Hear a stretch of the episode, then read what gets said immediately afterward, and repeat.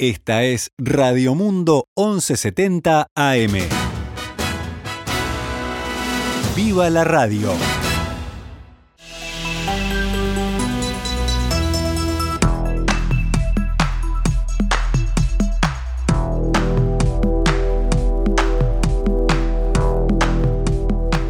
Doce horas 14 minutos, damos comienzo a una nueva edición de Noticias al Mediodía en esta rápida actualización que hacemos todos los mediodías, en este caso en este martes 21 de junio del año 2022, este primer día del invierno.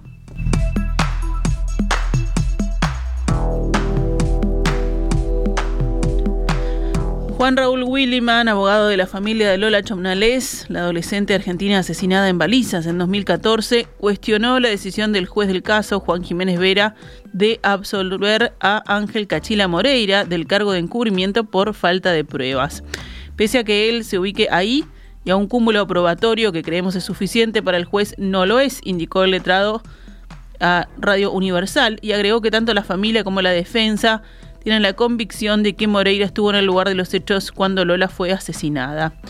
Para Williman, la declaración de Cachila, a pesar de tener varias contradicciones, contiene cuestiones muy personales difíciles de inventar, por más grado de alteración mental y psiquiátrica que pueda tener.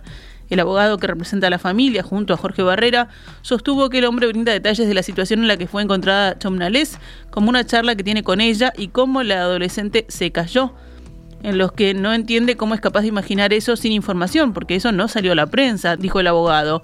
La absolución del Cachila, implicado en el caso desde 2019, se da un mes después de que la justicia encontrara a un segundo posible responsable, Leonardo Sena, cuyo ADN fue hallado en la mochila de Lola. El juez del caso, Juan Jiménez Vera, dijo que no hay prueba que la vincule con Sena y además no hay pruebas que digan qué fue lo que Moreira hizo para encubrir. No tengo testigos ni pericias que digan que encubrió el homicidio de Lola. No lo hay, dijo Jiménez. Por su parte, Ignacio Morena, quien es abogado de Ángel Moreira, alias Cachila, dijo hoy que por el momento no iniciará un juicio al Estado. Recién ayer salió de la cárcel con gran emoción. Lo único que quería era ver a sus hijos. Luego de que se bajara un poco la euforia de haber salido en libertad, surge la cuestión de reinsertarlo en la sociedad. Morena dijo que el hombre no tiene hogar y graficó su situación. Es una persona que salió con el certificado de excarcelación, la sentencia y una Biblia. No tiene absolutamente nada, aseguró. Además, en línea con lo que narró ayer Cachila, su abogado dijo que en Rocha lo apuñalaron, que sufrió tuberculosis y trato inhumano en cuanto a la atención médica y la comida.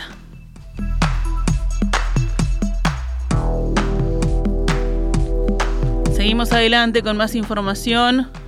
El secretario de Presidencia Álvaro Delgado se refirió hoy a las críticas que surgieron desde el Frente Amplio y las decisiones de los gremios de diferentes entes públicos por la gestión de estos que reclaman un ánimo privatizador. El jerarca respondió que lo que hay es un ánimo de gestión, de poder concretar cosas, de generar inversiones y de hacer obra pública. Delgado agregó en declaraciones consignadas por Radio Montecarlo que lo que están haciendo es concretar compromisos asumidos por el presidente Luis Lacalle Pou y el gobierno en campaña electoral. Ustedes habrán escuchado al ministro de Transporte y Obras Públicas, José Luis Falero, diciendo que este año habrá récord de obra pública. Podemos hablar de varios rubros y en todos ellos podemos hablar de un solo objetivo, que es la concreción de compromisos, la generación de inversión y la consolidación del empleo. El tema más importante que tiene este gobierno por delante, indicó Delgado.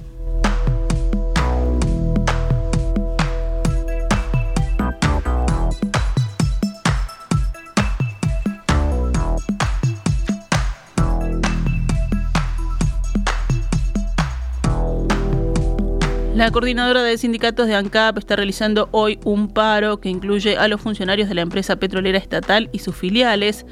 A las 11 de la mañana los sindicatos de ANCAP se concentraron en la puerta de la refinería de La Teja y de ahí marchan en caravana hasta la Torre Ejecutiva, aquí en Plaza Independencia, sede de presidencia. Laura Martínez, vocera de la coordinadora de sindicatos de ANCAP, denunció ayer en rueda de prensa un intento privatizador en la empresa. Se avanza en un proceso de privatización y achique de ANCAP y sus empresas vinculadas y el ataque al rol social de ellas, aseguró Martínez. También la mesa coordinadora de entes convocó un paro para mañana, miércoles 22, en todas las empresas públicas. En muchos casos los servicios se verán afectados durante todo el día. según aseguró uno de los dirigentes sindicales de la mesa, Juan González. La mayoría de los servicios que prestamos las empresas públicas van a estar afectados, muchos de ellos durante todo el día. En otros la actividad se detendrá de manera parcial en el horario de la mañana y hasta después del mediodía, dijo González. El sindicalista aseguró que el gobierno miente cuando dice que los funcionarios iban a recuperar salario. Eso no va a ser así. En las reuniones que venimos teniendo con el gobierno los números son muy distintos. El gobierno ha forzado algunos índices y estamos realmente muy lejos en esa discusión, aseguró González. En cuanto a los servicios públicos, lo que decimos es que la falta de personal en todas las empresas públicas está llevando a que en algunos lugares el servicio se va a dejar de prestar si no entra personal en uno o dos años y ya se están viendo algunos servicios resentidos, advirtió el dirigente del PIT-CNT. También afirmó ahí Decimos que el gobierno miente porque le dijo a la población que de cada tres trabajadores que se retiraban de las empresas públicas, uno se iba a reponer y eso en ninguna de las empresas públicas se concretó al día de hoy. También mencionó como ejemplos UTE, el correo y bancos estatales. La Federación de Trabajadores de la Industria Láctea decidió reanudar los paros desde ayer a la medianoche por el conflicto que mantiene con las industrias debido a la falta de acuerdo en el convenio salarial. La medida anunciada consiste en un paro de 8 horas por trabajador a implementarse entre la hora cero de este martes y el sábado 25 de junio. Cada sindicato en cada complejo industrial decidirá qué día y a qué hora los trabajadores realizarán ese paro.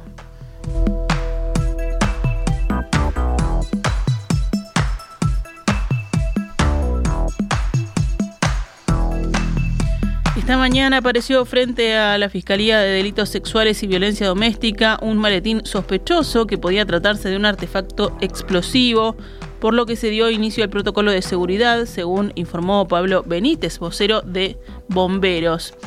Establecimos un perímetro de seguridad y también se recibió la presencia del ejército que estuvo trabajando allí.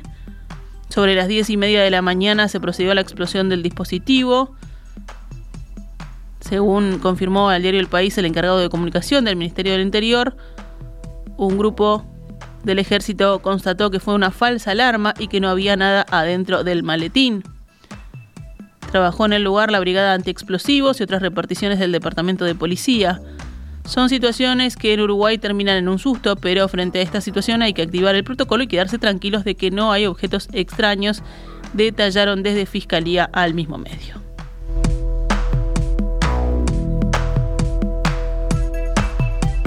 Vamos al panorama internacional. Los cancilleres de los países de la Unión Europea respaldaron plenamente la concesión a Ucrania del estatus de candidato a la adhesión al bloque, según declaró hoy el ministro francés de Asuntos Europeos, Clement Bion, al fin de una reunión de ministros de la Unión Europea. El ministro francés dijo que había un consenso total para avanzar con ese reconocimiento tan pronto como sea posible a apenas días de una cumbre en Bruselas que deberá adoptar una posición formal. Es un debate que ahora está en manos de los jefes de Estado y de gobierno del bloque, añadió. La Comisión Europea se había pronunciado el viernes en favor de conceder esa condición a Ucrania y a Moldavia, y el acuerdo a ser sellado en la cumbre de esta semana sería el primer paso de un proceso que normalmente lleva varios años. No hay ni un solo país que tenga un problema con la propuesta. Vamos a demostrar una gran unanimidad dijo hoy el canciller de Luxemburgo, Jan Asselborn, sin ofrecer mayores detalles. Por su parte, el canciller de Dinamarca, Jeb Kofod, dijo que su país apoya plenamente la concesión de la condición de candidato a Ucrania después de que el gobierno danés había expresado reservas sobre las dos candidaturas. Hay muchas obligaciones que deben cumplir los dos países interesados en la adhesión y trabajaremos en asociación con ellos para lograrlo, apuntó.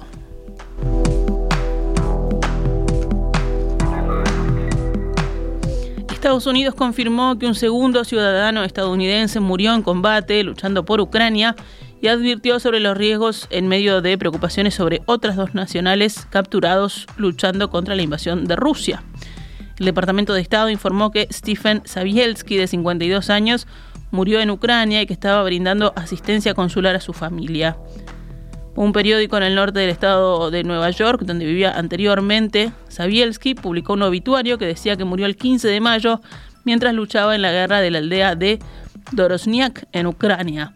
Reiteramos una vez más que los ciudadanos estadounidenses no deben viajar a Ucrania debido al conflicto armado en curso ya que los funcionarios de seguridad del gobierno ruso señalan a los ciudadanos estadounidenses en Ucrania, señaló el portavoz del Departamento de Estado. También pidió a los ciudadanos estadounidenses en Ucrania que salgan de inmediato, si es seguro hacerlo utilizando cualquier opción de transporte terrestre, comercial o privado disponible.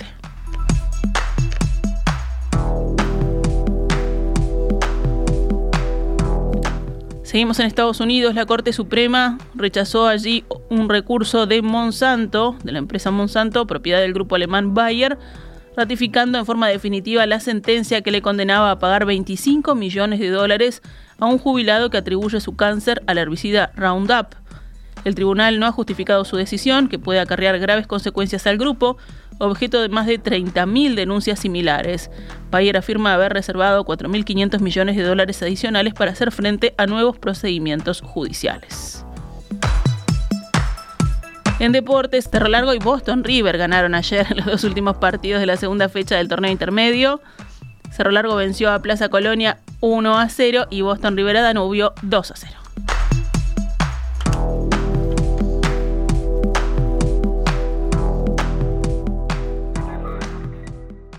Esta es Radio Mundo 1170 AM. ¡Viva la radio!